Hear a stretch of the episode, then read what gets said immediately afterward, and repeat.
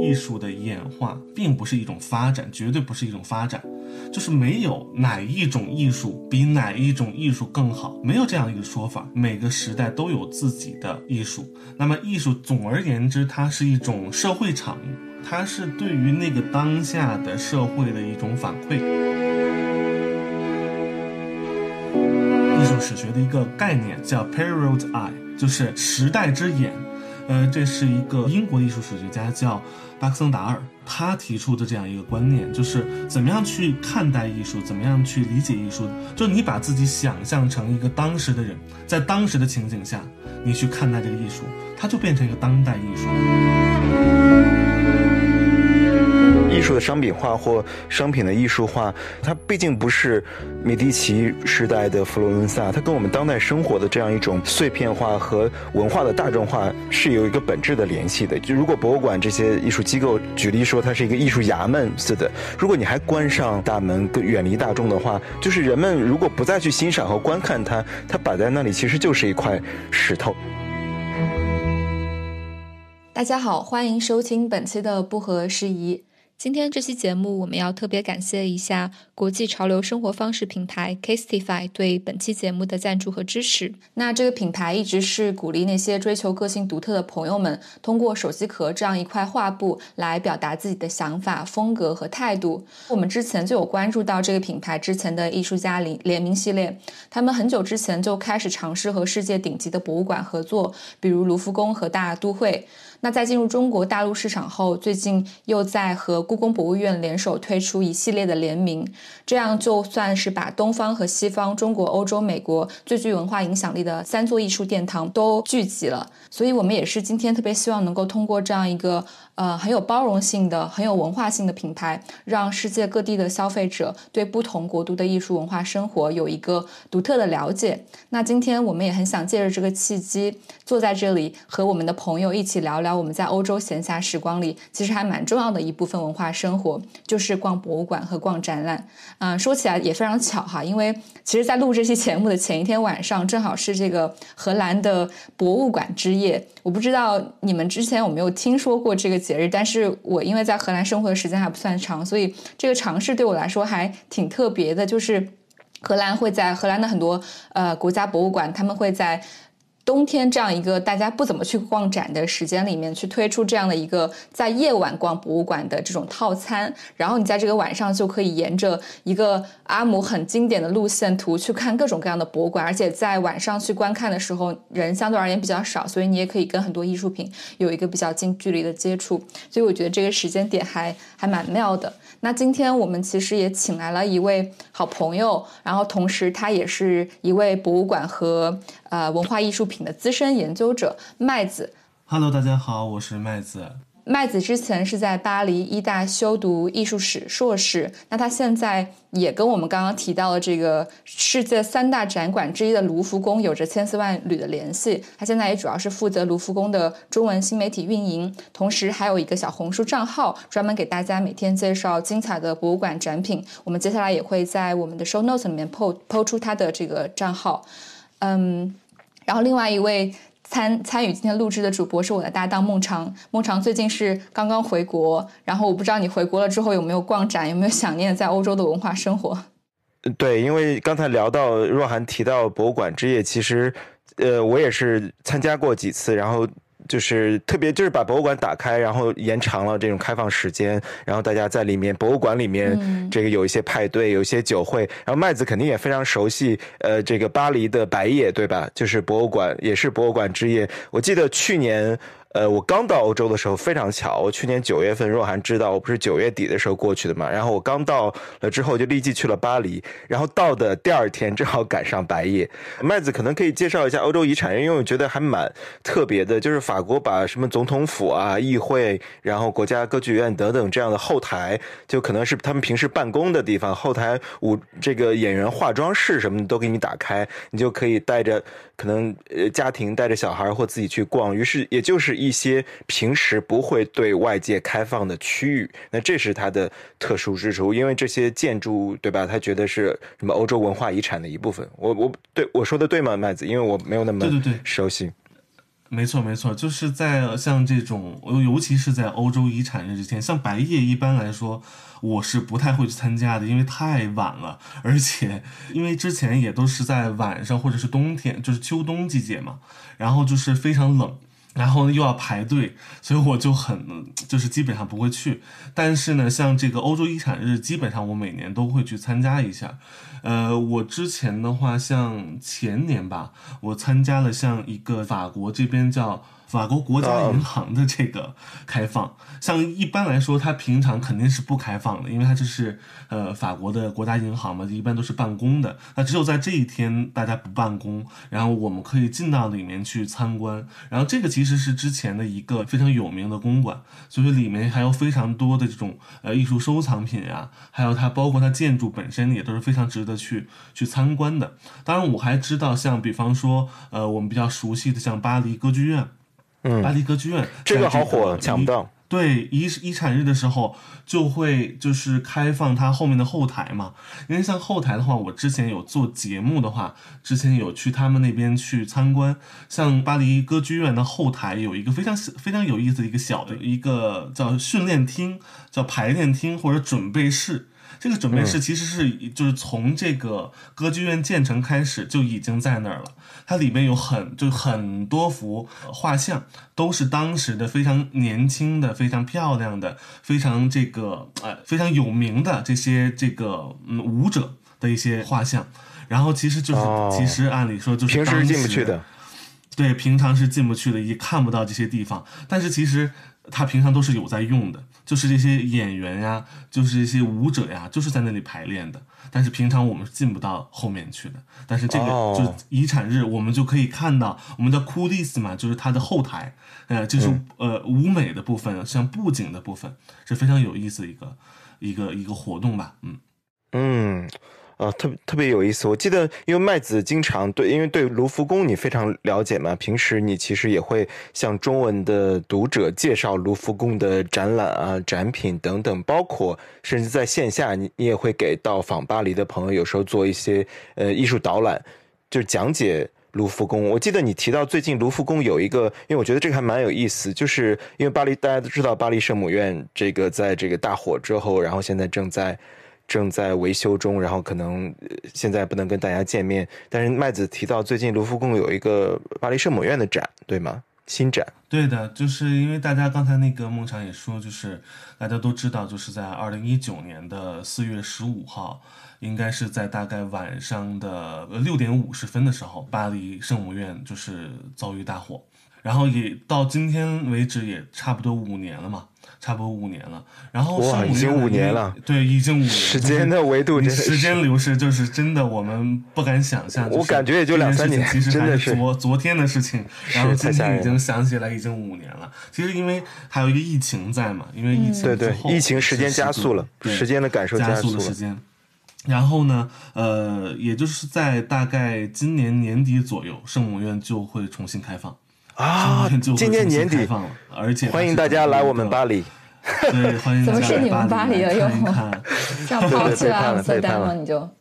背叛了。哇，今年年底就开放，所以说那这个展览是给大家什么？就是预预期一下，给大家这个提前感受一下，是吗？其实卢浮宫的这个展，其实就是给大家的一个预展，就是给大家的一个预热。像之前的话，圣母院遭遇大火之后，所有它的这些呃所谓的院藏珍宝，全都被移到了这个卢浮宫呃里面去做收藏和管理，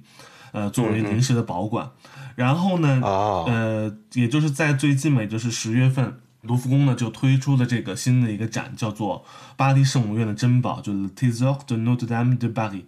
就是它这个展呢，其实分呃四个小的部分，其实一个展厅非常小，非常小的一个展厅，但是它有分四个部分，也就是中世纪，然后封建王朝时期，然后法国大革命时期，然后还有就是拿破仑之后十九世纪时期，然后这四个时期呢，等于说分给了三个当时就是他们这个卢浮宫的馆藏研究员来做策展来做布展，这三个馆藏研究员呢都是卢浮宫。工艺品啊，工艺品、工艺器物部的这个这个研究员和馆藏管理员，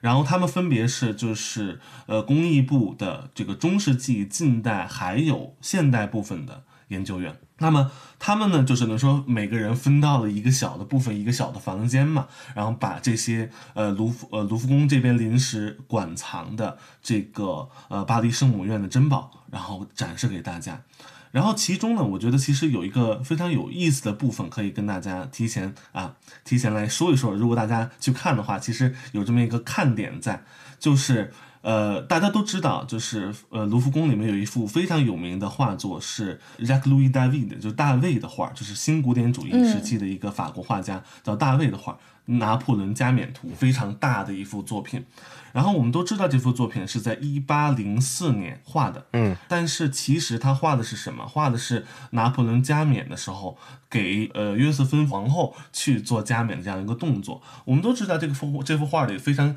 有意思的场景，包括里边很多很多小的细节，还有有人在去讨论到到底有些人有没有出场啊，有没有出现啊，在真实的历史场景里有没有真的出现？然后，其实抛开这些不谈，这一次的这个呃卢浮宫的这个巴黎圣母院的珍宝展，就把当时的在这个仪式之中用到的很多真实的物品拿到了卢浮宫里面给大家做一个展示，其中包括我们在画里看到的一个意大利教士他穿的一个罩袍。还有包哦，括然后把食物带了进去，那个对年代的把食物。带对把食物带哦，这样话里话外的对对比好有意思。对，非常有意思。然后还有像当时他们用到的，就是查理曼大帝的皇冠，大家都知道，就是加冕的时候时期，对加冕的时候要有皇皇冠在，来证明说，哎，拿破仑一世的加冕，拿破仑一世称帝是有这个合法性在的。有这个法理上的延续，对对吧？然后还有就是他当时拿破仑为呃这个圣母院定制的一组一组非常大的巨型烛台，呃非常大，然后都是镀金的。然后还有就是当时这个典礼的仪仗队上面的用的这个十字架，嗯呃，还有包括当时非常小、非常小细节，可以大家去到时候去去里面去做对比。然后就是有一个非常精美的一个镀金的水壶啊，其实在画里也有画的，就是非常有意思这样一个里外的对应。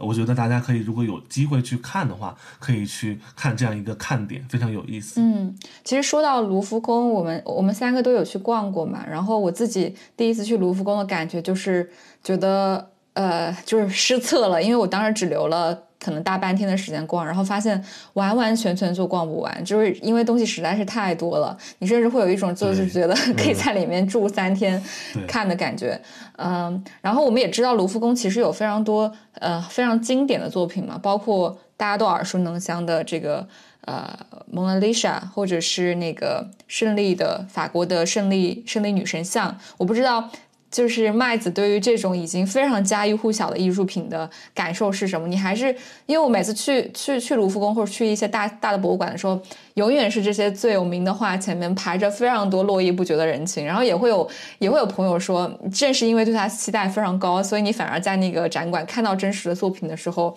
没有那种。没有那种就是像期待一样的感觉了，但是有一些作品，比如说我之前在卢浮宫里面看到那个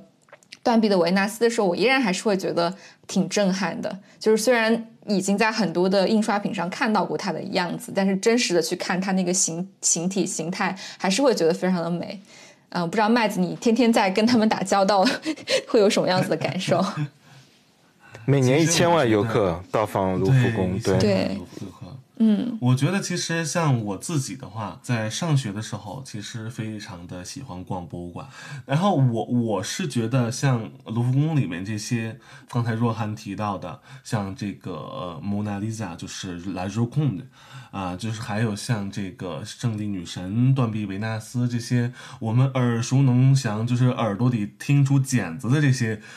这些画作和这些艺术品，它还有什么？可以聊的，嗯它还有什么可以去谈的？我觉得其实这就是博物馆或者说是所有这些文化机构的一个最重要的它的功能，就是它在不断的向外输出的同时，还在不断的向内去输入。什么意思呢？就是呃，它作为一个博物馆，它需要去接待参观者，它去需要去接待，呃，来自各个国家、各个文化、各个领域的人来进行参观，来输出他的这些文化。同时，它还有一个研究的一个功能在。那么，它的这个研究的功能就是，它这些馆藏的研究员每天在做的事情，就是在不断不断的挖掘这些展品里面还有什么。可以说的还有什么可以聊的？还有什么我们没有去了解到的东西？然后在之后的一步一步一步去给它推广下去，推到这个。也就是一线，也就是到这个卢浮宫博物馆的展馆里面，让大家能够看到哦，原来这个东西一直在不停的在重新被解读，包括蒙娜丽莎，包括这个周控的他自己本身就是一个非常大庞大的体系，很多的研究员，很多的艺术史学家，很多的历史学家在去研究它。那么博物馆的一个最大的功能就是把这些新的研究成果展示给。所有的一些参观者，嗯嗯，于是它就它其实一直处于变动和变动和流，它跟外界的交互，新的信息、新的研究发现是呃时刻保持互动的。我这里补一句，就是挺有意思的是，呃，梵高的最后被认为是最后一幅画，不是那个树根嘛？就是他在他住的住的奥维尔小镇的那个他他最后画的树根，被认为是他嗯，可能是这个枪伤。当天画的一幅画，于是大家一直以为不知道他画的是什么。于是，在二零二一年的时候，研究者终于发现了那个树根就是他住的奥尔小镇后山上的那一块树根。于是我前前几周去的时候，他们已经圈出来说：“哎，这块树根就是梵高最后那幅画。”就这个研究一直在更新的。对，对。嗯，所以其实这我也觉得，就是他其实还是一个像很多人就会去问我一个最有意思的问题，就是艺术史到底在研究什么？艺术史到底在研究什么？艺术史其实是在研究这些东西，就是在去不断的更新你对艺术品的、对收藏品和对于这种艺术本身的呃这些理解，这是我觉得最重要的一个东西。博物馆其实就是这样一个场所，就是去给大家这些新的知识。新的理解，嗯，我觉得其实你们刚刚说的这个让我想到了我今年在意大利米兰的时候，当时坐着误打误撞去看了一个看起来挺名不经传的一个小的博物馆，它是一个达芬奇呃的创造博物馆，但是中间有个小的部分是去做了电子化的，对对，那个《最后的晚餐》这幅作品做了电子化的解读。嗯，我在那里没有看到原作，但是看到了。后来的这个艺术家，然后还有一些从事科技的人去复原这个《最后的晚餐》在历史上历史长河当中的无数个版本。我也是在那个时候才详细的了解到，哦，我们知道《最后的晚餐》可能脑中想到的是达芬奇那幅最有名的作品，但是在之后的。几百年时间长河当中，有无数的艺术家重新去创造这个作品，然后他们可能又重新的加入了当时时代的元素到这个作品当中。包括现在你再去看一些呃文化的再创造的时候，大家也依然还是会用到这个《最后的晚餐》的一个场景，然后加入他们自己的 IP，加入自己的元素，让它有新的时代的活力。我觉得可能有时候这也是。呃，文艺复兴时期的艺术，或者是说这个古典艺术，能够跟现代生活去交织创造出来的影响，因为它可能原本在那个时代，它体在体现的时代精神，在我们今天看起来就只是一段历史了。但是你怎么样去思考说它跟现在当代的关系？就我觉得这个东西确实是特别有意思的。可能这个也跟我们的赞助商，他们是一家手机壳的制作方，他们去把刚刚我们聊的这些。呃，卢浮宫里面的经典作品去做成大家在日常生活里面经常会用的手机壳的形式，本质上也是一种呃艺术在生活里面的再创造。对，聊聊到这个跟跟我们日常日常里的互动，我觉得我每次。呃，去博物馆除了这种看特别厉害的画，比如说，呃，比如说刚刚麦子聊到说卢浮宫，大家去了都要看那三大件儿，镇馆三大宝。然后现在我这一次去卢浮宫，发现都已经有动线了，就指引你，哎，你哪里都不用去，怎样快速的把这镇馆三宝 给给看了。然后你感觉其实也挺也挺扫兴的。但是我其实再次就是反复再去卢浮宫的话，我会去找一些，比如说我之前可能第一次去、第二次去会漏掉的，比如说不那么。不那么出名的，比如说我之前一直没看过那个呃呃马拉之死，然后我这次去在卢浮宫找到了，找到之后我发现它在上面写的说这个原品其实是在布鲁塞尔。卢浮宫的那个是一个复制，是一个复制品。我之前一直以为，对，我一直以为马拉之死在卢浮宫，然后找找到了，呃，找到了它。我会去找一些可能之前自己想看，包括自由引领人民啊。之前我第一次去的时候没看到，我是第二次去的时候再去在里面逛逛找找。就是我这这两次去，就是有意的避开了这个呃三大件我路过那个蒙娜丽莎的时候，远远的看了一下这个。被人群围起来的蒙娜丽莎，然后我就自己装作很清高的走了，说：“嗨，看过了，不想凑热闹。”但是，但是可能下次去看，我还是再想看一次。当人没有那么没有那么挤的时候，我觉得，呃，博物馆每次去看都是有新的新的感受。他的感受可能跟你当下的状态或你想要探究的一个想法是有关系的。我分享一段，就是最近看的一个我自己特别感动的。展就是梵高最后的日子，因为因为麦子肯定知道，在最近在奥赛正在展展出梵高最后画的几幅画，呃几十幅画，而这些其实是他在最后生命中最后的七十天画的。这个他是一个疯狂的创作者，在于最后七十七十天画了七十多幅作品，也就是他已经处于一种癫狂的创作状态。嗯，之前这个展是跟这个梵高博物馆合作的，所以说在荷兰也展过，然后现在正在奥赛展出。我知道梵高是在巴黎的郊区去世的，我就想说，我想去看看他最后生活的那个小镇，然后给自己设计一个路线，回到城里再去看他在这个小镇最后的日子里画了些什么。于是我就在一个早晨坐上了坐上那个小火车，去到奥维尔小镇，就是在巴黎郊区的一个小镇，大概火车转几趟车，一个多小时吧。然后去奥维尔看看他最后生活的那个旅馆以及梵高墓，梵高就葬在奥维尔小镇。于是我就从他。嗯，从他住的最后的旅馆，然后那边还摆设摆着他当年的房间。从那个旅馆出来，往后山走，走大概三五百米，就是他最后画的那幅树根的地方。现在他们把那里圈出来说，这就是梵高最后画的那个树根，并且他们解释为，嗯，梵高最后用树根来表达生命的那种纠缠、痛苦，还有无法解释的呃生命力。就是仍然有一种深深扎根，虽然有很多苦痛复杂的感受，但是有一种顽强的生命力在那里，就是生命那个根根茎。呃，这当然这是艺术史家的解读。然后再往山上走，沿着那条小路穿过，仍然他们说跟一百年前的奥维尔小镇没有任何变化的一条小路，然后有落叶覆盖着这个，呃，覆盖着这个像是小树林，然后你穿过树林就走到了。梵高画群群鸭麦田的那个地方，他就对着那里画了群鸭上的麦田，然后再往前走两百米，就是梵高安葬的，他跟他的弟弟，呃，提奥安葬在一起的公墓，梵高墓就在那里。然后我看了一下《梵高传》里面描述他最后的一天，他当时他们。抬着梵高的这个，就是他出殡嘛，抬着梵高的尸体，就是穿越从那个旅馆穿越这样一条小路上山往上走，走到那个公墓，然后在下午两三点钟的时候安葬的。所以我看到那些，觉得哦，一百年前的那刻就在这里。而梵高，他围绕他有很多符号，但是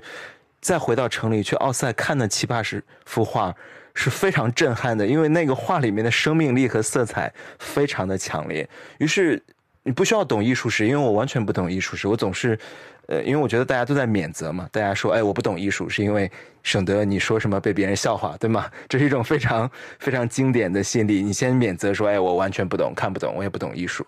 呃，那是看不懂，你不需要懂，你就感受它跟你有没有发生关系。这幅画，你站在那里，看到了生命力和那种创作力，你是会有一种震撼的那种强烈的生的和创作的，嗯。澎湃的那样一种能量，呃，我看完那个奥赛梵高那几十幅画，然后在当天下午离开了巴黎，我就这么设计了一个一个路线，感受非常深，就是我最近看的最震撼的一个一个展览了。其实我觉得就是孟尝啊，你说的这个经历非常有意思，也是非常非常典型，就是。呃，怎么样去逛博物馆？怎么样去逛展？嗯，其实很多人就是进到博物馆里面，进到展览里面，呃，觉得很很懵啊，很晕。就是啊，这些东西摆在这里啊，就是一个线路，我们走下去，我们一幅一幅一幅去看，一件一件一件去欣赏，然后最后下来之后，他到底获得什么？其实也没有获得什么，也没有什么太太多的收获。但是孟尝这个想法就很有意思，就是他先去了一个呃梵高最后生活的地方，他去亲身的在那个在地去感受这个当时。的这样一个实际的景观，然后再回到这个画作里面，再回到作品里面去看，他的感受会不一样。其实我觉得这就是怎么讲，就是博物馆的一个不叫缺陷了，应该算是一个嗯劣势，就是它没有办法去给你还原，完全还原这个绘画也好，作品也好，它本身应该在的地方。我们都知道，就是呃，像法国作为一个世俗化非常彻底的国家，它所有的这些呃呃，像在教堂里面啊摆放的这些画画作还有作品，全部都归到了这个国家馆藏里面，也就是今天的像呃卢浮宫博物馆呀，像这个中世纪博物馆呀，像还有就是这个奥赛博物馆，啊，全都搁到了这些博物馆里面。但是呢，像我们知道，像意大利。跟法国相比，意大利真正最好的，我们知道的古代的绘画，尤其是文艺复兴、文艺复兴早期的作品，大部分像都是壁画啊，像祭坛画。其实都还保存在原先所在的他们这些教会里面，也就是在他们的这些教堂里面，并没有被移到博物馆里。那在这样一种情境下，你所看到的这样一些作品，其实会比把它搁在博物馆里面，你们去看他的这些作品要更有感受，又要更有感悟，因为你确实是能够感受到当时。在可能十五世纪、十六世纪、十七世纪，他在那样一个情景下，他的真实的状态是什么样子的？嗯，对，你说到这里，我想到我补充一句，就是提到一一个表述叫做“陛下观”。古人去去寺观里面，就是寺观壁画，去寺里面、庙里面看看这些壁画，就站在那端详，然后走来走去，这个体验本身是重要的，并且现在包括在山西古建的很多壁画，包括我们去敦煌看。他的他仍然留在他原始创作的地方，你没有办办法把那个墙壁切割下来搬到博物馆里面去。他的创作艺术品跟他的周遭的环境和历史信息都是一体的，包括这个对吧？上山庙上的那个小径，因为现现在很多很多这种景区化，把一些古庙景区化，就是你把那些小路都拆成了大路，都变成了这种大的栏杆的大路，其实就毁掉了。对吧？毁掉了这个仿古的时候的历史信息，因为它跟那那个意境是一体的，这是非常重要的感受。我其实当以前我也完全不明白，我我还问过，当时去那个荷兰荷兰国家博物馆这个采访的时候，还去问他们。那个策展人说：“我说他们是把那个很多展品电子化了嘛，做的极其精细。我说我的问题就是这个大家都电子化之后这么精细，我在手机上 iPad 划一划也特别好看，展品看的比我现场看的还清楚。我为什么还要来博物馆？我觉得这是一个很小白、很一开始的一个很多人可能都会有的问题。为什么要逛博物馆？然后他就给我回答了一些，他说你在那个在场的感受是不一样的。我当时觉得说哦，他说说而已，我也没有。”并没有怎么感受到，我觉得是随着日后的生命的经历越来越多之后，你可能才意识到的，为什么在场的那种感受，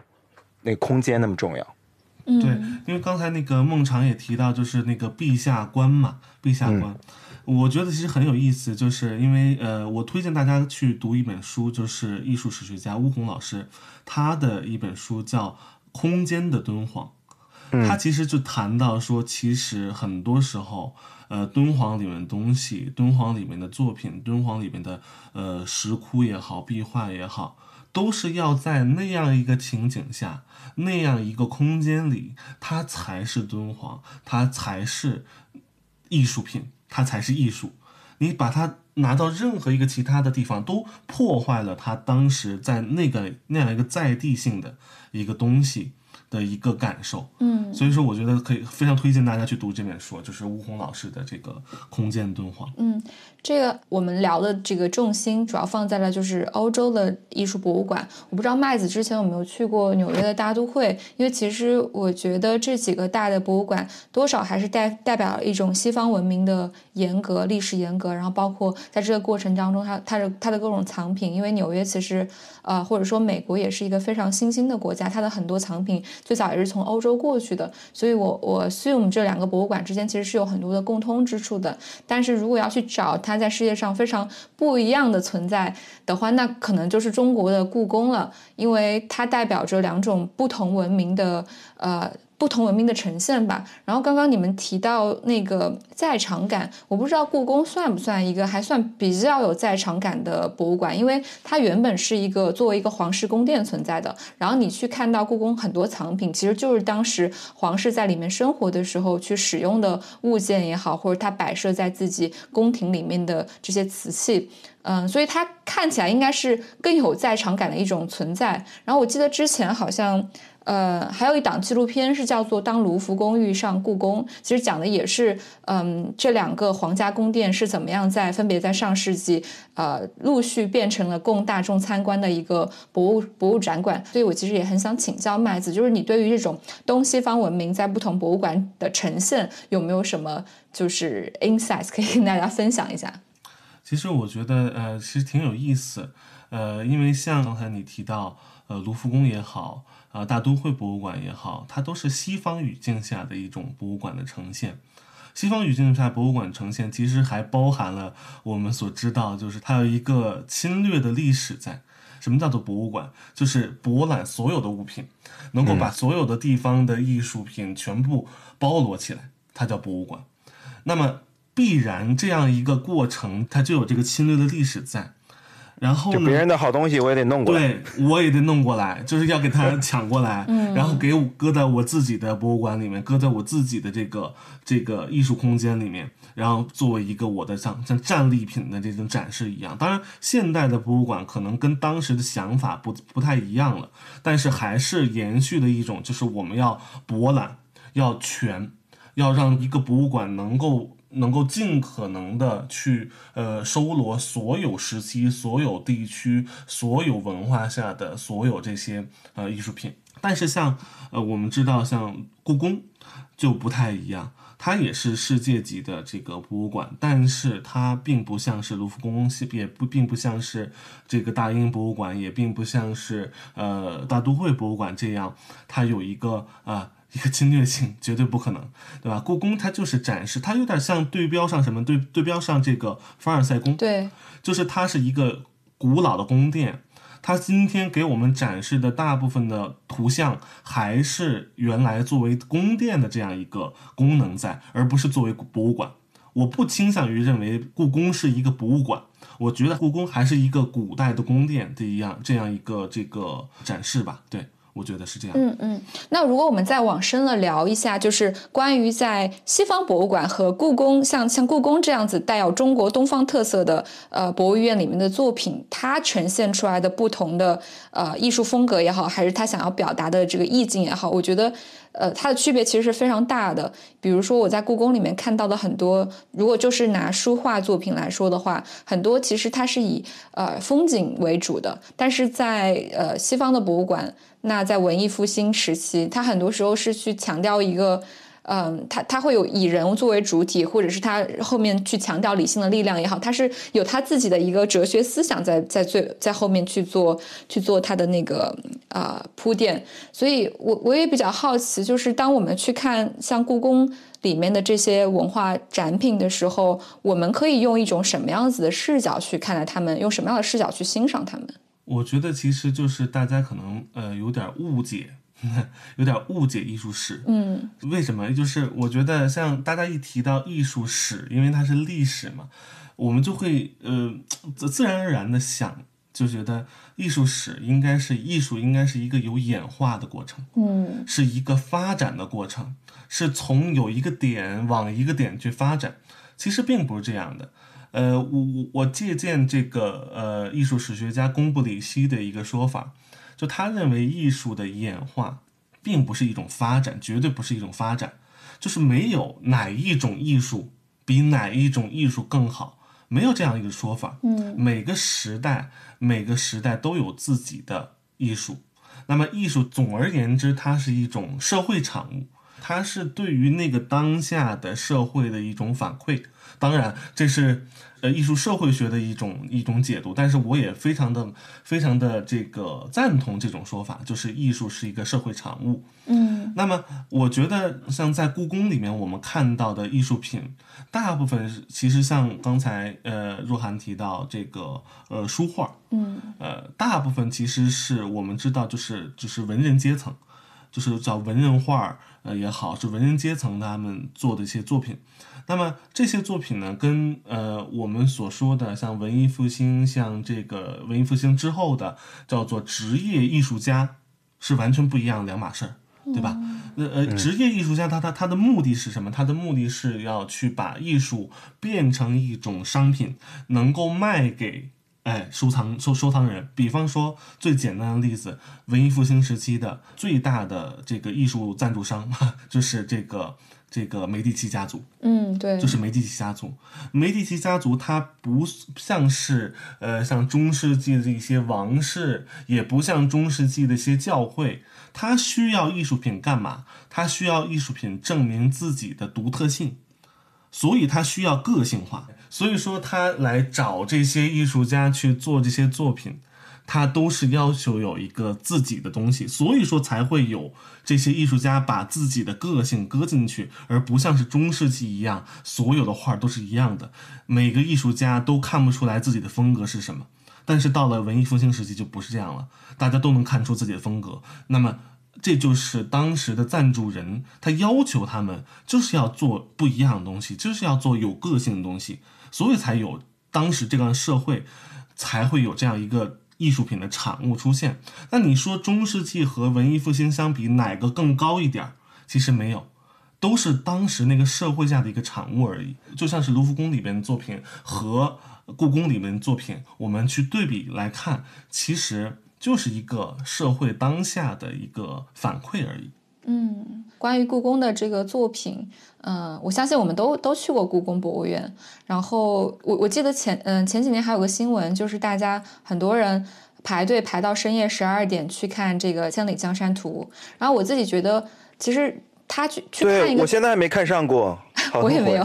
我也没有。但是好像据说它展出时间如此的有限，也是因为它自己本身使用的材质极为金贵，它的那个呃纸张还是它的那个材料是以蚕丝为载体的，然后它用了很多的矿物颜料。我觉得看画其实也跟这个年龄阶段和心境有关。我小时候其实是学国画的，然后。嗯，学国画的时候呢，我其实完全不能够 get 到国画的精髓，因为就是每天都在画山山水水、鸟兽虫鱼，你会觉得那个东西好像没有办法跟你产生关联。但是当随着你年岁的增长，你可能能够就是能 get 到一点，在这个山水里面，它想要呈现的不仅仅是这个风景的这这一部分，而是风景背后的一种意境。因为中国的古人就很喜欢。借呃借景抒情嘛，所以其实你看的是景，但是你要体会的是背后的那个那个情感。说到《千里江山图》，还有一点比较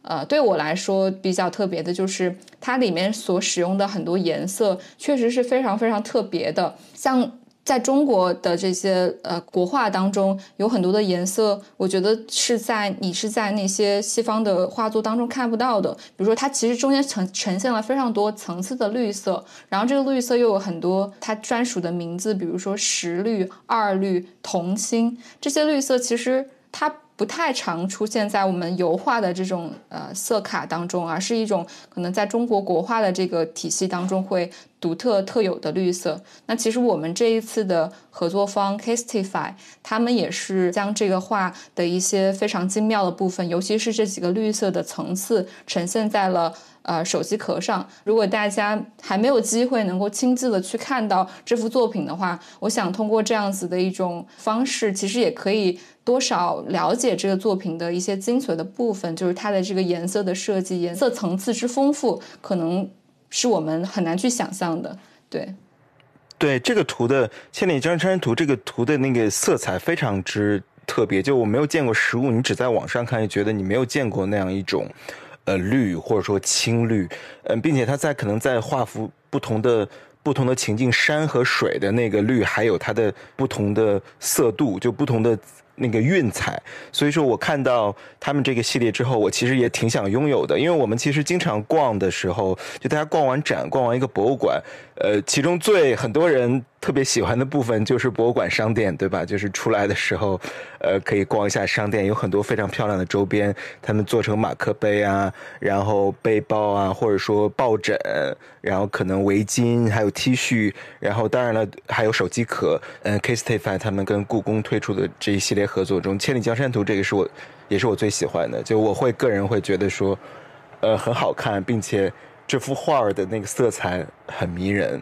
对，所以说 Castify 的手机壳其实就能让艺术品，大家在跟它进行互动和观看之后，把它带到日常生活中。甚至我我经常爱开玩笑，就说洗洗眼睛。就我们日常生活中，不是处处都有那么多美的，嗯，纯粹审美的感受和。和物件，那你其实把艺术品带到身边，甚至你跟你个人特别有情感、特别能够打动你的一个作品，你把它带到身边，不管它在你身边的，它是你身边的一个什么样的物件，其实是让人们重新一次次的回归到，嗯，跟经典艺术的互动。我个人印象中的是，我第一次看到呃维纳斯的诞生的时候，对，就在乌菲茨宫嘛，佛罗伦萨。非常感动，我在那幅画前站了一个小时，就是什么也不懂，你什么风格、什么技法一概不懂，就觉得美，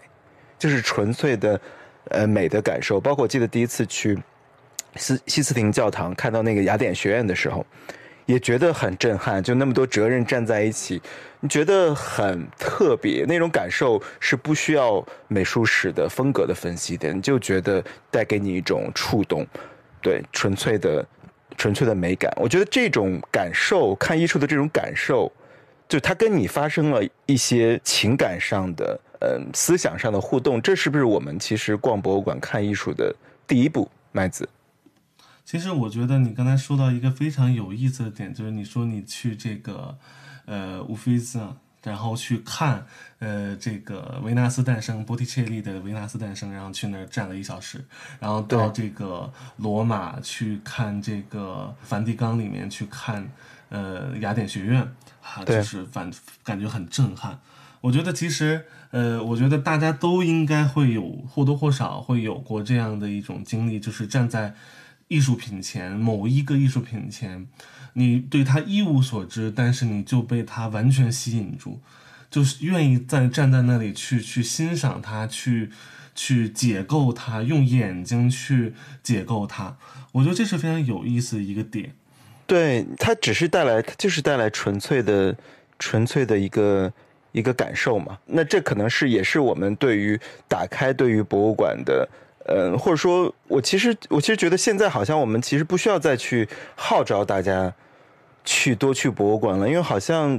包括在国内近几年来去博物馆也开始热门起来了。因为经常，呃，有些朋友也有这几年也有国外的朋友，比如说去故宫，然后他会问说：“我当天想去故宫，怎么买票？就完全订不到。”然后还有我不知道住这是住在北京的朋友的一个独有的经验是。一看见今天下雪，赶紧打开手机订故宫明天的票。我不知道，我不知道你们俩熟不熟悉这样一个场景啊？这是这是住在北京多年的朋友们非常非常，呃，有共感的一个场景，就是去故宫看雪。其实，呃，其实我是北京人啊，我是北京人。然后，呃，我小的时候基本上就是因为当时真的没有人去故宫的，真的没有人去故宫，真的没有人去。我基本上小的时候就是一下雪，就是第一场初雪的时候，因为过去小的时候那个雪下的真的很大，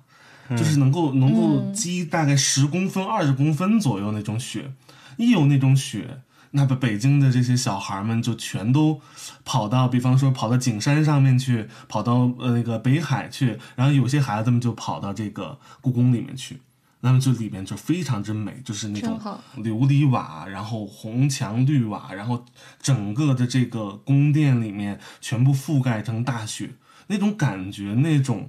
美感，是你，我觉得一个小孩儿就是一种童真的感觉都能够理解的。嗯，就是你人生而为人，你的眼睛的构造就是接受这种美的。嗯，其实关于这种看艺术品，或者是看到一个非常美的东西获得的震撼，是不是在那个心理学还有一个专门的词语叫做斯汤达综合症？特别在说你当看到一个作品的时候，突然就流泪了，但你也不知道为什么，你其实或眩晕，或感到眩晕。对对对，就牧场刚刚说那种，你对他一无所知，但是你就不知道为什么你被击中了，觉得好感动。嗯，好像与此类似的还有还有，我身边有些朋友，他们去看到那个大卫的雕像的时候，就会三百六十五度无死角的拍摄大卫的每一个角度，然后觉得非常的震撼。然后这个应该也是类似的。然后他们有一个词语叫做“大卫真后群”，我觉得呃，这种心理其实也非常的有意思。可能这个就是一种。生而为人，你难以描述的，但是艺术给到你的震撼，你很难解释说为什么我就流泪了，我就感动了。可是你就是被那种力量，就是好像吸引进去了一样。我觉得其实就是逛博物馆，还有一个非常有意思点，就是刚才那个若涵提到斯汤达综合症，就是博物馆其实给予我们什么？就是我不知道大家知不知道卢浮宫里有多少件展品，你们猜一猜有多少件展品？几万件吧，几几十万件吧。我猜也是几十万件。嗯，对，就是卢浮宫里面展品，就是我们能看到展品，其实只有三万件，就是在卢浮宫里摆放的，我们能看到的只有三万件，只有三万件，只有三万件。因为你要听我的下半句，因为它的收藏是四十八万件，它整体的收藏是四十八万件，所以是没有办法跟大家同时见面的。它展出的部分其实只是十分之一都不到，但是你在博物馆里会有一个非常大的感受，就是尤其是你第一次进到卢浮宫，或者第一次进到大英博物馆，或者你第一次进到这个大都会博物馆，你会有一个非常大的感受，就是震撼。它围绕着你，它把你给包围住了，包裹住了。尤其是，其实我觉得这种感受，我最强烈的时候，并不是在卢浮宫，也不是在大英博物馆，也不是在大都会博物馆，而是在意大利。嗯，我大概呃有一次去意大利，去罗马，待了大概两三天左右时间，就所有的博物馆转呀转呀转，最后我不知道你们有没有过这种感受，就是最后出现了一种什么感觉，就是一种饱腹感。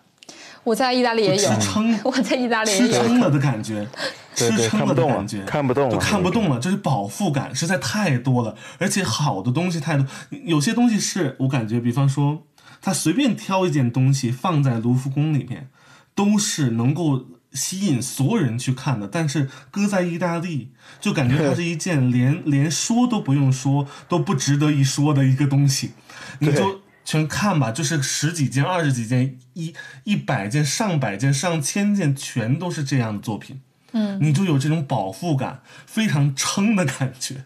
我觉得非常有意思。我去完意大利之后，发誓自己三个月不要再逛博物馆，就真的，对，就会有那种心情。我当时还觉得是我自己太俗了，怎么回事？吃撑了。对，是意大利经常开玩笑说，这个一千年以内的就只配摆在地铁里，意大利人就当就当废石头摆着，因为实在是太多了，不配进入殿堂里。对，这是这是意大利的这种情况。我其实因为我个人从来没去过美国，所以说大都会应该也是是我非常向往的博物馆。因为我想你们二位肯定肯定去过，就大都会有什么呃，就是在这三大世界级博物馆，当然我们个人喜欢的博物馆有很多。但是这三大，如果我们把它摆出来，欧洲、美国、中国，那这三大世界级博物馆中，大都会有什么样的特点呢？你们觉得？我我先说我的感受，然后麦子可以接着说。我倒是觉得，如果聊美国或者是聊纽约的话，我觉得更值得聊它的是当代艺术，因为大都会博物馆固然也非常好了，也是三大博物馆之一。可是就像我之前说的一样，我觉得它还是一种西方艺术的延伸，所以它本质上跟。呃，跟这个卢浮宫，跟这个英国的大英博物馆，我觉得在展品的设计上，在它的那个整个概念的呈现上，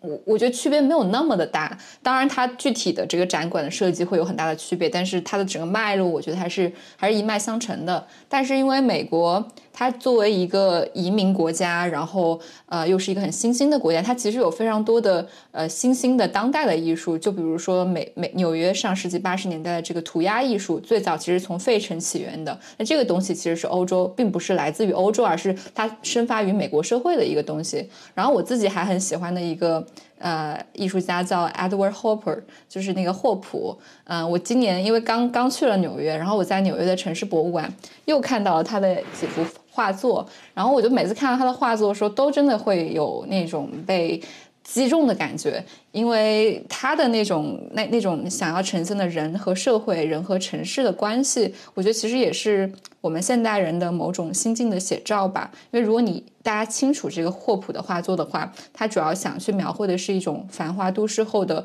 荒凉和落寞。所以，呃，包括我的微信头像也是也是霍普的画，因为我觉得它非常精准啊。就是尤其我们生活在大都市，但是你在一些时刻、一些时刻、一些瞬间，是非常能够强烈的捕捉到那种孤独的感觉的。嗯，但同时你你又在融入这个城市的繁华，就那种张力，我我很喜欢，在他的画作当中也可以体现的非常的明显。然后我不知道麦子的想法是什么样的，对于美国的艺术、纽约的艺术。其实我觉得，像就是刚才那个若涵提到说，美国的博物馆和欧洲的博物馆它是一脉相承的，确实是这样。但是呢，还有一个非常有意思的点，就是美国是什么？是从无到有，直接出现了博物馆。呃，欧洲不是，欧洲是把这些原来的宫殿，把原来的这些所谓的这种呃政治殿堂吧，改变成为一个艺术殿堂。那么从美国这边，其实就是它没有一个原先的东西在，它只需要重新建，所以它是从可以从零到一的过程，而不是从有到有，然后一个改变的过程，它是从无到有的过程。那么从无到有的过程，其实它是非常的可以放开手、大胆去做的，就是它不用去考虑说这个宫殿我要怎么去改造，然后怎么样去保护，没有。他就是要去展示这些艺术品，所以他的艺术空间，你其实可以看到，就他他并不是特别强调空间，他并不是特别强调这个呃场所是什么样子的，他并没有强调这个东西。但是在欧洲的话，他可能非常强调说，我这个艺术品就应该放在这样一个展厅，因为它跟这个展厅的整体的环境是融合在一起的。他非常强调这个，但在美国可能不不可能就不是这样，也包括一个很有意思的问题，就是刚才你说到，就是美国大部分的这种展品是呃现代艺术和当代艺术，尤其是这个印象派以后的艺术艺术品非常之多，就是印象派以后的作品就基本上可以呃脱离这个空间了，它是可以单独去看的。就是不像是在，比方说，呃，古典主义之前、浪漫主义之前，所有这些艺术，它必须要搁在一个呃特定的场景里面，你才能够去更好的欣赏它。其实，在印象派之后，所有这些作品都是可以单独去欣赏，并不需要太多的空间去给它做一个辅助。所以，我觉得其实这个区别还是挺明显的，在这方面是。然后，其实。呃，我不知道你们两个有没有这种感受，就是当你逛艺术展、逛博物馆逛的越多，其实你自己大概也都比较清楚哦，我对哪一块的艺术或对哪个时期的艺术，嗯，会更感兴趣一点。但我自己这几年其实是越来越对当代艺术有兴趣。可能以前大家是觉得哦，当当代艺术好难懂啊，好抽象啊，而且有些有些画作就是你觉得，哎，我也可以画呀，为什么这个他们的就可以摆在博物馆里，会有这种感觉？但是我这几年的感受是，我觉得当代艺术是真的可以。给到我很多的启发，比如说今天我想要聊的两个当代艺术的比较大师级别的人物，一个是 Case Harding，另外一位是巴斯奎特。Casetify 也跟这两位艺术家有合作。比如说，你看这个 Case Harding 他自己的一个创作经历，他最早就是在地铁里面去找上世纪八十年代纽约地铁的这个墙面上，然后去去天马行空的创作他想要去表达的东西。还有他可能颠覆了一种过去传统的艺术中要用那种繁复的笔触或者复杂的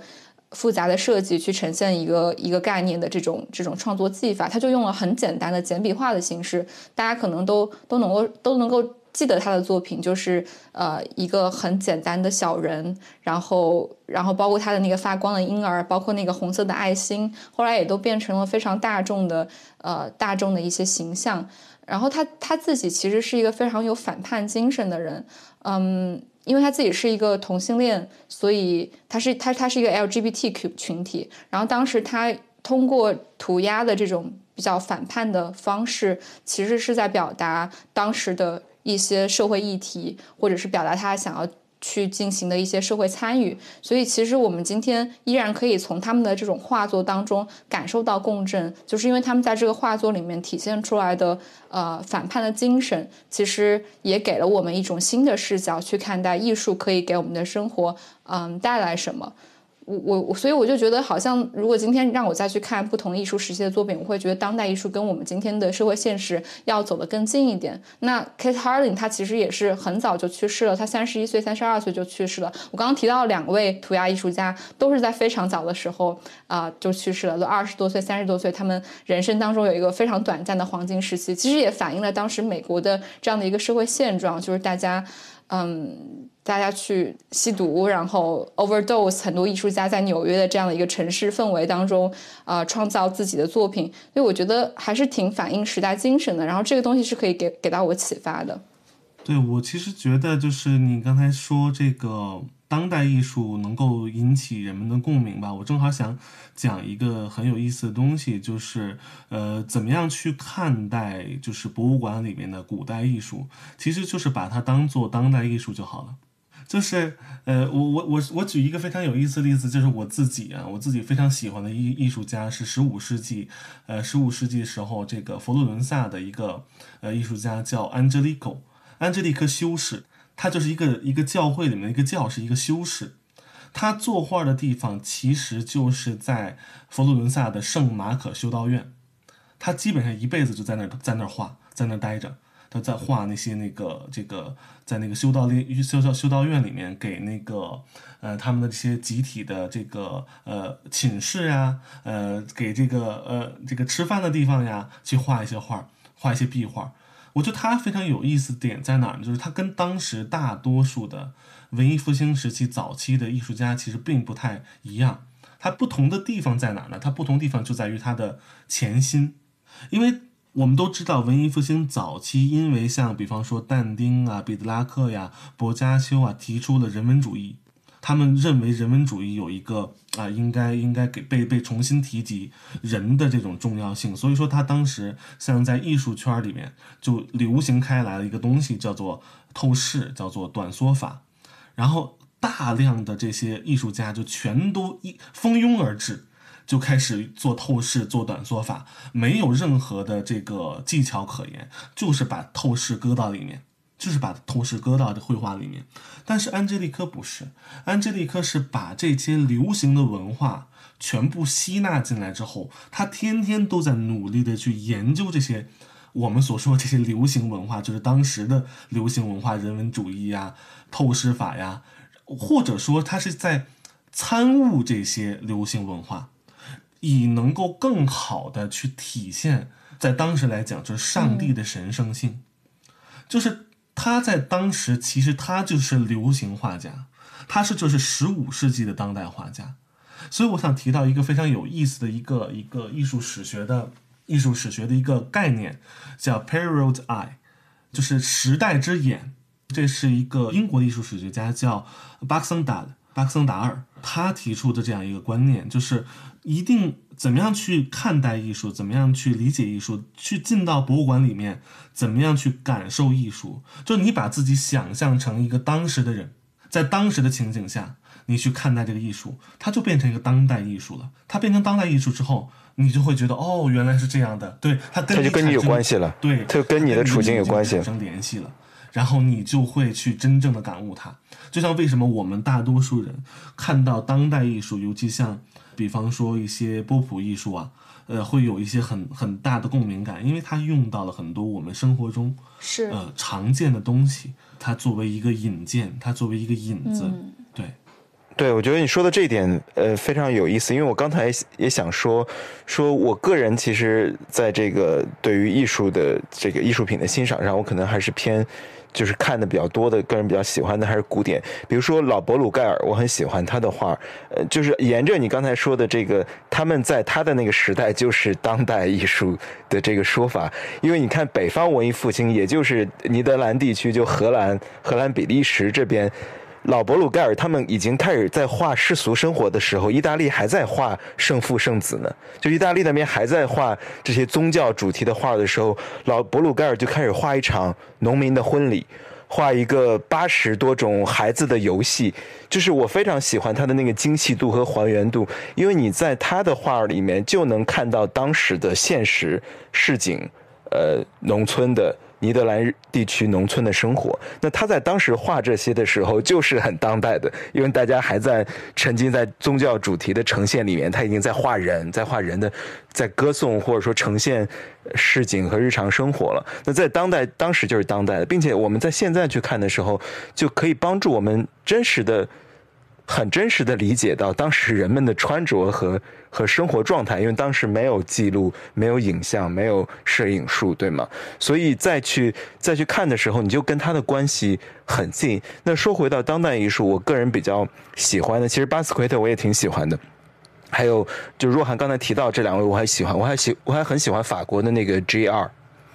呃，我前前几周在前几周就是欧洲遗产日的时候，在这个巴黎歌剧院。G.R. 跟歌剧院合作了一个，他把那个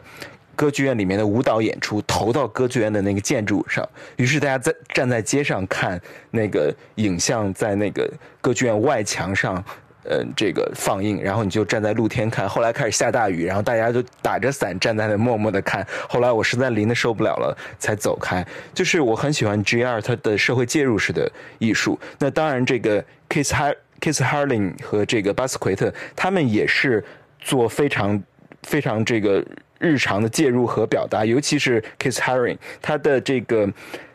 他的这种在地铁里的这种这种涂鸦，然后这个广告牌就是就成为他的这个涂鸦板。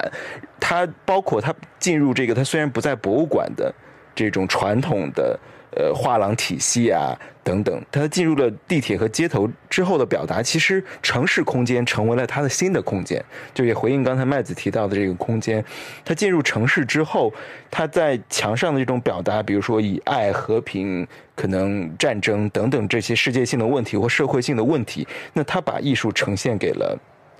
呈现给了大众。但后来，因为大家可能这个比较熟悉的后来的班克斯等等。这这其实都能在当时的他们的创作中找到联系。班克斯是后来的了嘛？那当然，你像巴斯奎特他们两个都去世的非常非常早。巴斯奎特其实都是我我记得都是接近二十七俱乐部了吧？就是二十七八岁就就就死去了，并且他们所以留下的其实是非常短暂的。但是，嗯。带来的那种感受，你看巴斯奎特那种他的他的那个画作中，有一种那人的扭曲的和异化的、痛苦的、狂欢的这种这种变形的脸，这是印象非常深刻。他的标识性很强。我我这里提一句就很有意思，就是我去安特卫普逛皇家美术馆的时候，因为他们关了十一年刚开，让我去年去的时候，我很喜欢的他们的策展是，他们不再拘泥于经典艺术和当代艺术，他把。他把这个这个策展的时候，把这个主题不同的展厅分成主题，比如说，比如说这个主题是关于痛苦，这个主题是关于爱，他就把十五世纪、十六世纪的经典的油画跟像巴斯奎特这样的现当代作品摆在一边，说这个展厅是呈现了人类的痛苦的境况。于是艺术家艺术品怎么回应和表达人的？境遇、人的痛苦、人的爱，我非常喜欢这样的策展的策展的概念。就是说，你甭管它艺术史，当然有很多表述，它是经典的，它是当代的，它是现当代的，呃，不同的流派，印象派的、写实派的等等。但是你到了最后，你跟它发生关系，还是它呈现了人类怎样的境况和情感。所以说，我就很喜欢。我我一眼就看到巴斯奎的一幅画挂在一个十五世纪的油画旁边。他们都呈现的是痛苦，我当时这个印象非常之深刻，就是巴斯奎特奎特一幅画在在那里挂着，那他们中间呈现的跨越了几百年，他们都在表达同样的情感。那你看到了他跟你作为个体身上的这个不谋而合的一个一个气质。所以说，说回到这，说回到这些当代艺术也好，这些创作表达我们喜欢的。当代艺术家，包括麦子刚刚提到的喜欢的古典绘画，它都是跟我们个体的情感、个体的经验或我们倾向的价值，我们想要呃理解和观看的世界产生一个互动。那说回到 Castify，他们跟不同艺术家的联名系列，刚才我们提到了跟三大艺术殿堂的系列，我觉得真的覆盖的很全了。包括我们刚才聊到大都会，聊到卢浮。聊到的故宫，那他们跟不同的艺术家的联名系列，其实覆盖的也很全，也是给我们一个机会，把这些我们喜爱的作品拉回到日常中来。因为我们不会每个人都成为艺术家，对吗？或者说，我们坐在这里聊艺术，艺术给我们的感受，我们是艺术的受众，艺术的观看者。但艺术提供给我们或借给我们一个个新的视角，就像就像约翰伯格喜欢说的，观看的方式。艺术改变我们观看和理解的方式，它可能让我们去更好的理解自己的生活、自己的生命，那可能也有机会重新去思考我们跟外部世界的关系。所以说，Castify 这样的联名创作，包括其他不同的，比如说博物馆艺术品的周边，其实是一个。是一个特别好的事情。我们在更多地方看到无数的向日葵，我们看到看到巴斯奎特的画，看到《千里江山图》，它可以出现在我们房间里不同的不同的样态出现。那艺术就带带到了更日常的情境之中。就是因为大家提到艺术，总会觉得离我们很远，尤其是现当代艺术。我看过一个笑话说，嗯，经典艺术。你不用说懂不懂，你就说牛逼就行了，因为它就是很震撼，它就是为了震撼你的，它挂在教堂里就是为了震慑你，让你感受到这种崇高和和永恒的。那现当代艺术有些时候，比如说一个对吧，小便池放在那里，呃，你说它是艺术，然后很多人觉得看不懂，一个装置看不懂，呃，一个当代艺术的涂鸦，说哦它好在哪里又不好说，于是人们就为了免责就说我看不懂，其实。懂不懂不重要，你就看就行了。你觉得看不懂跟你没有发生关系，OK？那还有别的艺术。我们现在就处在一个过载，就是有大量的呃新的艺术创作出来，并且它是否会成为经典，可能需要时间的考验。但是当你喜欢它，它它的表达跟你产生互动，它不管是巴斯奎特的，还是 G.R. 的新的艺术家，或者说《千里江山图》里面那一抹绿，它出现在你的手机壳上，你觉得它可以？它是？他是这个宋朝的一个画家，十八岁的画家。那他是不是也让你想到罗斯科的那几抹悲剧性的颜色呢？你站在那里久久的观看他，他那一抹色彩给你产生的触动。对，所以说说回到说回到我们刚才聊的这三大博物馆，包括现当代艺术，以及我们喜欢，我们可能会选择购买的。周边博物馆的这些周边，Kistify 跟这些艺术品的合作，其实就把艺术拉到日常，并且也让新的时代跟这些恒久的几百年来的跟我们有什么关系的呃艺术品，刚才麦子提的那个角度，其实可以很帮助我们带入，就是产生新的联系、新的互动，并且这种互动还会在持续。嗯。我其实也想问问你们，就是你们一般去美术馆会买什么样子的周边？比如说，刚刚跟麦子闲聊的时候，你有说过你有买刚买了故宫的周边。我每次从中国离开的时候，也会特意去买一些故宫的周边带给带给国外的朋友。但是我在想，现在这样一种艺术品和流行文化的结合，如果我们非要去追溯的话，是不是就可以追溯到？波普艺术上，因为它本质上也是一个探探讨通俗文化和艺术之间关系的运动。最早，它是由一群英国的艺术家开始对大众消费品进行进行创作。我们今天耳熟能详的大卫霍克尼、安迪沃霍尔都是其中的代表人物。但是本质上，我不知道有没有可能有一天，比如说 Castify 把一些艺术品重新再再创造，创造到手机壳上的形式，在未来也会成为。波普艺术，或它已经成为了波普艺术的一个一个新的尝试，我们可以这么去理解它吗？呃，像波普艺术，其实波普艺术还有一个前身嘛，就是杜尚的这个 ready made，对吧？就是一种拿来品，就是一个现成品。然后它其实现成品 ready made 的这个本意其实是，呃，促使人们去思考，就是博物馆里的博物馆里边这些艺术品的合法性。但是最终的这个结果呢，是人们接受了，就是小便池、带胡子的蒙娜丽莎，就是这些这些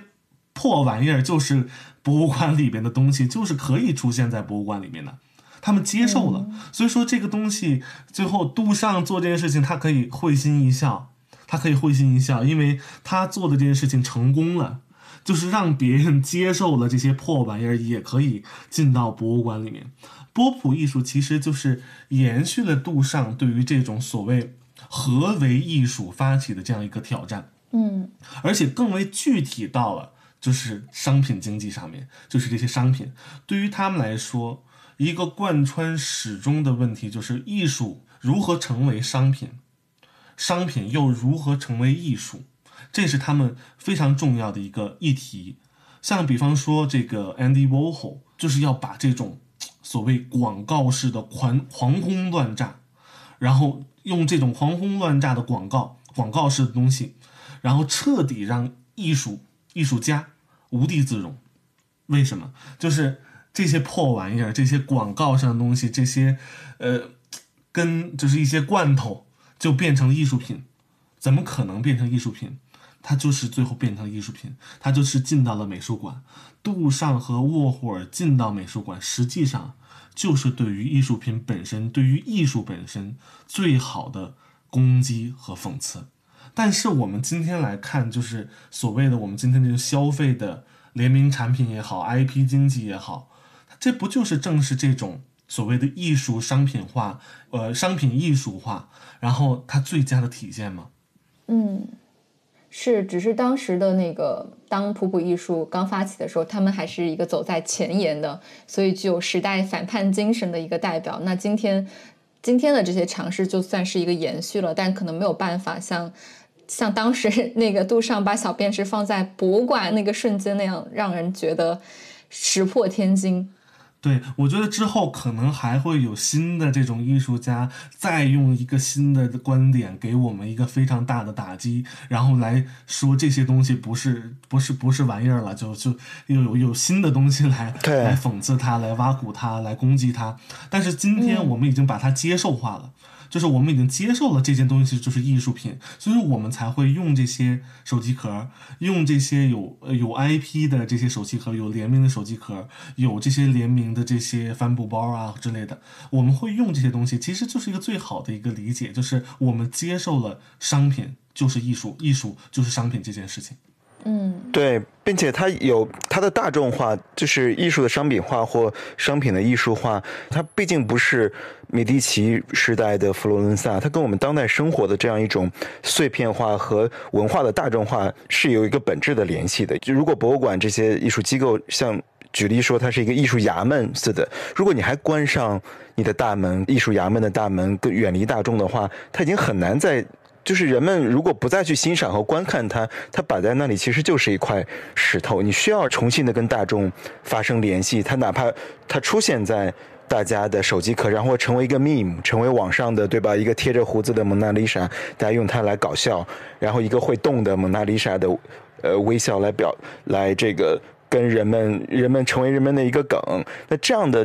用周边的穿搭或日常生活的这种梗玩笑，人们用此来表达自己的个性和情感，这样才能让艺术持续的互动，加入新的时代信息，对吗？呃，尽管它就是我们当代生活的本质，但这就是是它是中性的。包括这里可能衍生一点，是因为我这几天来到上海嘛，大家知道。上海现在看个展特别贵，就是于是大家现在可能有有时候觉得说出现很多新的艺术场馆，就是经典经典的艺术博物馆或美术馆之外的新的。美术馆天目里啊，然后木美术馆，大家去七九八，好像逛展成了都市中产的一种新的时尚。于是很多人也批评，觉得说它好像变成在小红书上等等，成为一种新的时髦装点，甚至网红打卡画。说，哎，你们这些去看跟这些画儿拍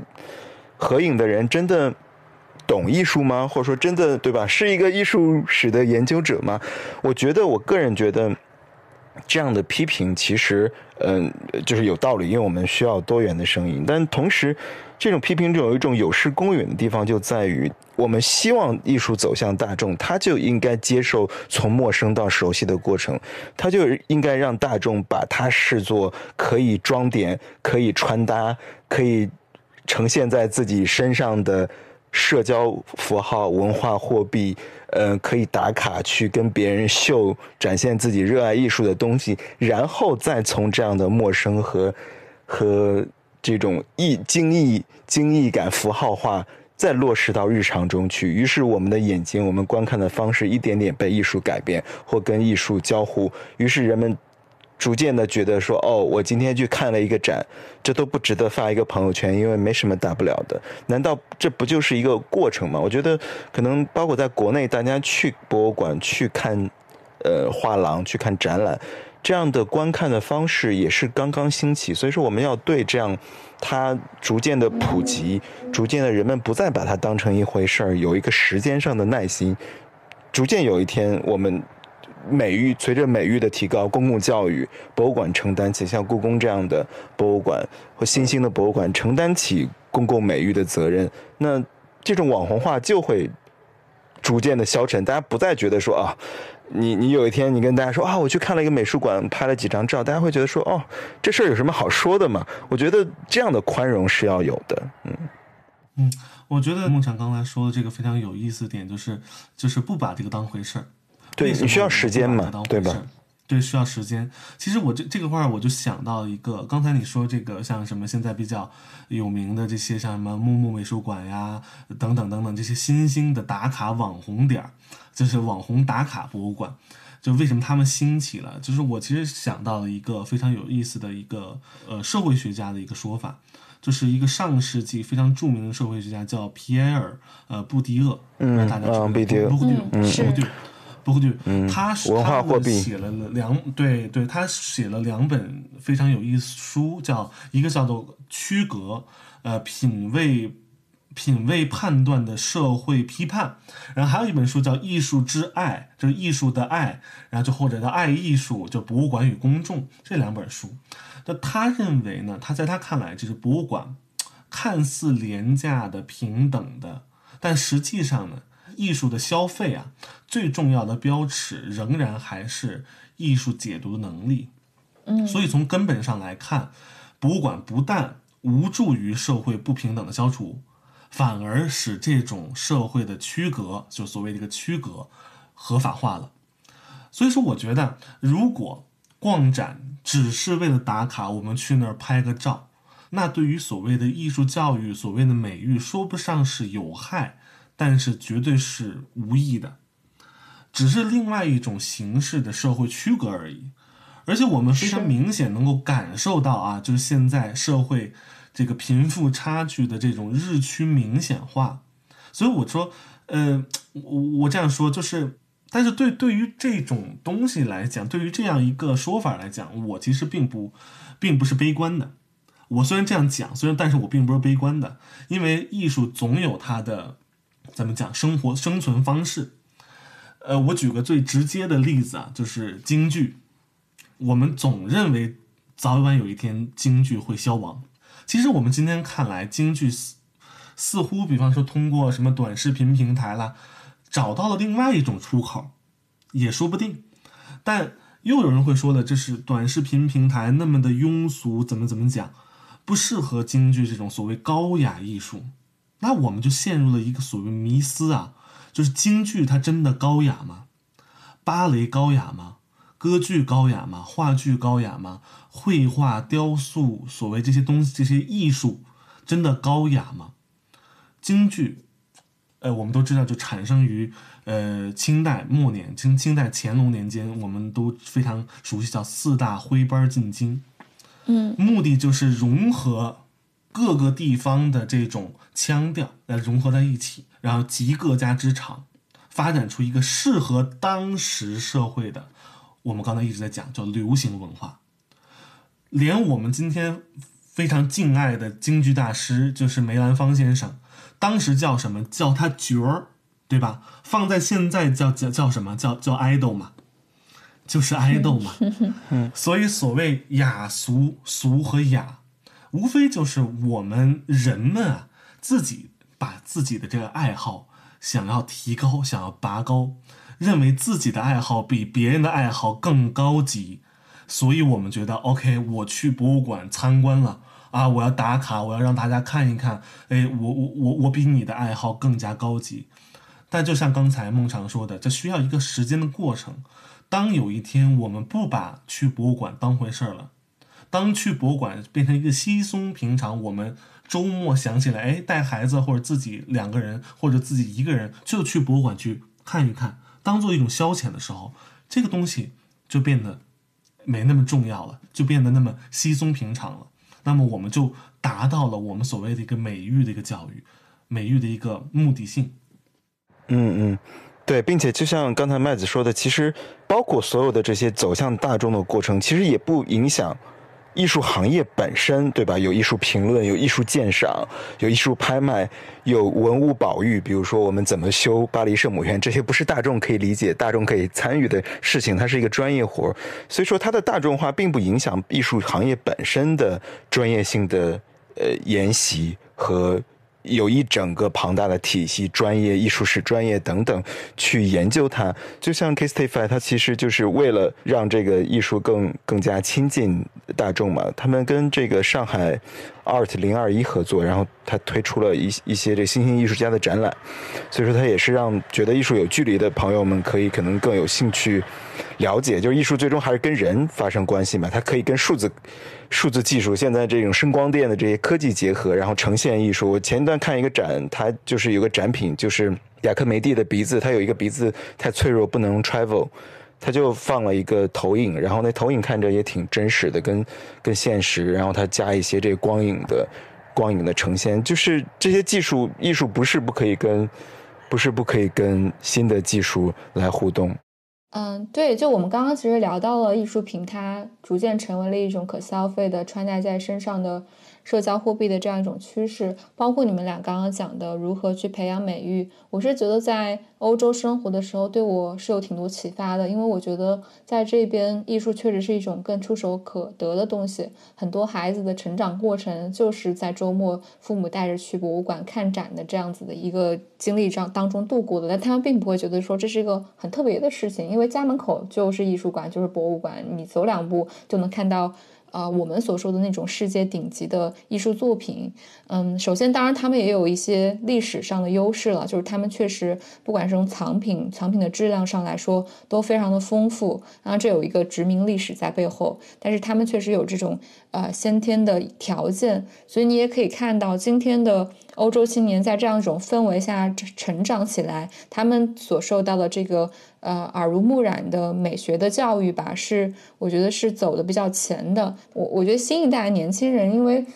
大多也都是会有这种接触艺术馆和博物馆的经历，所以我们也可以看到，今天呃年轻人不管他是学美术的还是不是学美术的，都是整体的。我觉得现在的这个大家做出来的产品也好。或去做一些自己的设计也好，整体的美学素养是在提高的。我甚至有时候在阿姆这边看到一些身边的朋友，比如他们要去游个行，或者是组织一场线下活动，大家就自己来设计海报，然后那个海报的水准真的非常的高。就是你你你你以为他是科班出身的，但其实也不是，大家也只是吸收了不同的地方看到的一些元素，然后再把它融入人融入成自己生活里面要去传递的一种一种信息一种符号。我觉得这个其实可能也是艺术对我们的影响。就是你很难讲说艺术到底改变了你生活中的什么，但是它在时间的长河当中潜移默化的就对你自己对于世界的判断力，对于什么是好看什么是不好看有了一个基本的判断力。然后聊到这个，聊到这个，我们把这个艺术品穿戴在身上，我其实也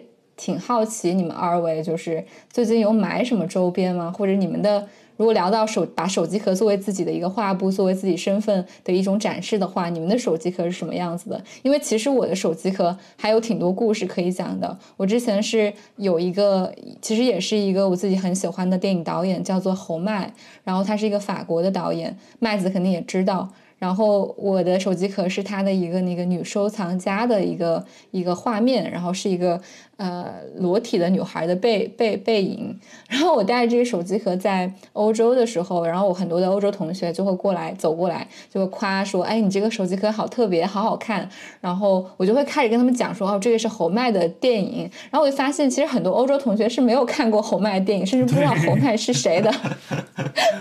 就这就会产生很多有趣的这种对话和联想。包括我自己去黎巴嫩的时候，然后当时因为在难民营待了一小段时。时间，然后在他们的一个 NGO 有很多的叙利亚的呃绣娘，他们在那做一些自己的手工艺品。然后当时坐在那儿，我也没有特别的注意，就把手机放在那儿，然后就发现他们会盯着我的手机壳看很久。然后后来我才意识到，这个里面有一个巨大的文化张力，因为他们都是穆斯林，然后都是回呃都是那个都是要裹着头巾的，就是。就是宗教的这个呃限制非常的强，然后当他们看到我这样的一个角色，把一个裸女的形象 带在自己身上的时候，我就我我我没有跟他们深聊，因为因为语言的各种原因，但是我能够想象那种文化的冲击力其实是挺强的。然后我觉得潜移默化的吧，因为这样的一个物件，确实也让我跟周遭的环境跟周围的人产生了一种产生了一种张力，所以我觉得这个还挺有意思的。其实我觉得就是刚才你说挺有意思，就是这个用手机壳，然后呃增加了它的社交属性，对，然后对，然后还有就是呃，其实我觉得这个是一个很很明显，就是一个艺术生活化的一个过程，艺术生活化。其实我这个想到了一个呃，我之前看过一个电影叫做《成长教育》，一个英国片儿，主要讲的是一个呃非常喜欢艺术的一个女学生，她被这个一个。已婚男啊欺骗了他，一个这个男的是个画商，被他给欺骗了。他不顾自己老师就一个一个真正关心他的一个女老师的劝阻，就辍学了，然后跟这个渣男啊就去交往。临走的时候呢，这个女女生呢还这个女学生还去吐槽这个老老师怎么穷酸啦，根本不懂真正的艺术啦。但到最后，她被这个男的给骗了之后，浪子回头，她被这个。来到他这个老师的家里头，他他发现老师家里全是这种，就是带有艺艺术品的明信片啦，这种简报啦，去外国的这种艺术商艺艺那那个艺术博物馆里面买的这种纪念品啦，其实就是这些很简单的东西。然后他就明白说，一个人的品味，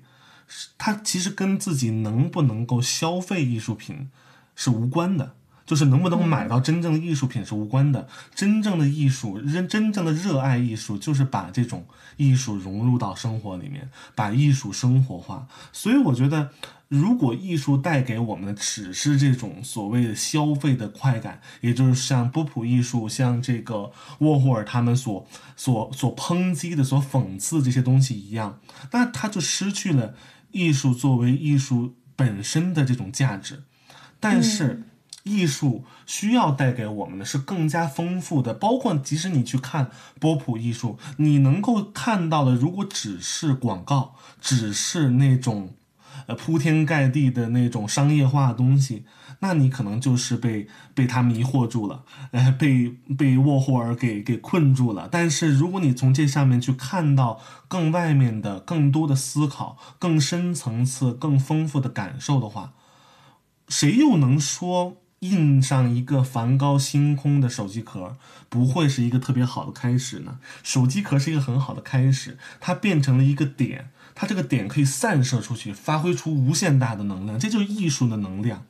即使它这个窗口是非常小的一个手机壳，可能只能够框住一个非常小的一个部分，一个局部，但是它的能量是巨大的，是是无限的，真的。嗯，对。嗯，对，就说回到，其实就像这个 Kastify 最近跟故宫的这个联名合作推出之后，我们其实就可以尝试一下。我还蛮有兴趣，刚才提到千里江山，对，我也非常期待。对他其实他们做的这个不同的跟艺术家博物馆联名系列，其实可以看出来他们的这个品牌是一以贯之的一个理念，就是能把在这个艺术机构、博物馆、画廊、美术馆里的作品带出来，呈现在大家手机壳上。它不只是每一个个体，就是我们自己的表达，同时就像你们刚才聊到。它还会点燃你跟周边人新的互动，它成为一个话题，成为你们找到了一个共同交流的新的方式。于是这个作品就在你们的那个日常情景对话里面产生了新的新的意义和交互。包括就像我们这个播客名字，我们经常说说为什么叫不合时宜，因为你可能在你所处的环境里，你感觉到你是孤独的，你是不合时宜的，因为时宜是是单一的。那那但你仍然希望每一个人能在自己有限的空间里找到空间去表达自己的态度和和不同于时宜的呃特质。希望你能仍然拥有这样一种勇气，拥有这样一种反叛的精神。那你放在你手机壳上的那个表达，其实就是你的一个态度。别人看到之后，哦，你知道它上面可能是一句话，可能是一个你喜欢的呃艺术家。艺术家，那你们就他知道你想给这个世界呈现的是什么，你也可以把它穿在身上，对吗？成为成为这个帆布袋，成为手机，成为手机壳。所以说，而手机壳其实是最近的，因为现在我们生活在一个手机无法离身的时代嘛，所以这是一个工具，是一个最便利、最在手边的表达自我的一个渠道。因为每个人都需要都需要手机壳。说到这里，我也想想问若涵，就是。你看了这个 Castify 这么多系列，之前跟卢浮大都会的合作，然后最近跟故宫的这系列，包括这几个艺术家系列，你会觉得哪一个你会你会想要换到自己的手机上去？嗯，你刚刚说的是你想换《千里江山图》是吗？对对对。那我那我就不说这个了，因为我觉得这个《千里江山图》它那个绿色确实是很特别，因为它呈现出了很多不同的绿，就是简约中又带着一种一种层次性吧。嗯。然后如果我换的话，我觉得可能 Castify 它比较好的点是它覆盖的系列真的很多，比如说文化艺术史的这种系列。但他同时也有一些新兴艺术家的合作，他可以去表达一些，呃，可以进行一些自我的表达，他是更加微观的。然后在在这个系列里面，其实我很喜欢一个他们最近合作的插画师，可能不是特别有名，叫做 Gizel，他是一个比利时的插画师和图案设计师。然后他喜欢创造很多有趣的、简单的形象，呃，非常走这种日常生活和感受的插画风格。那如果说过去如果我选一个艺术品，我可能还是有点想。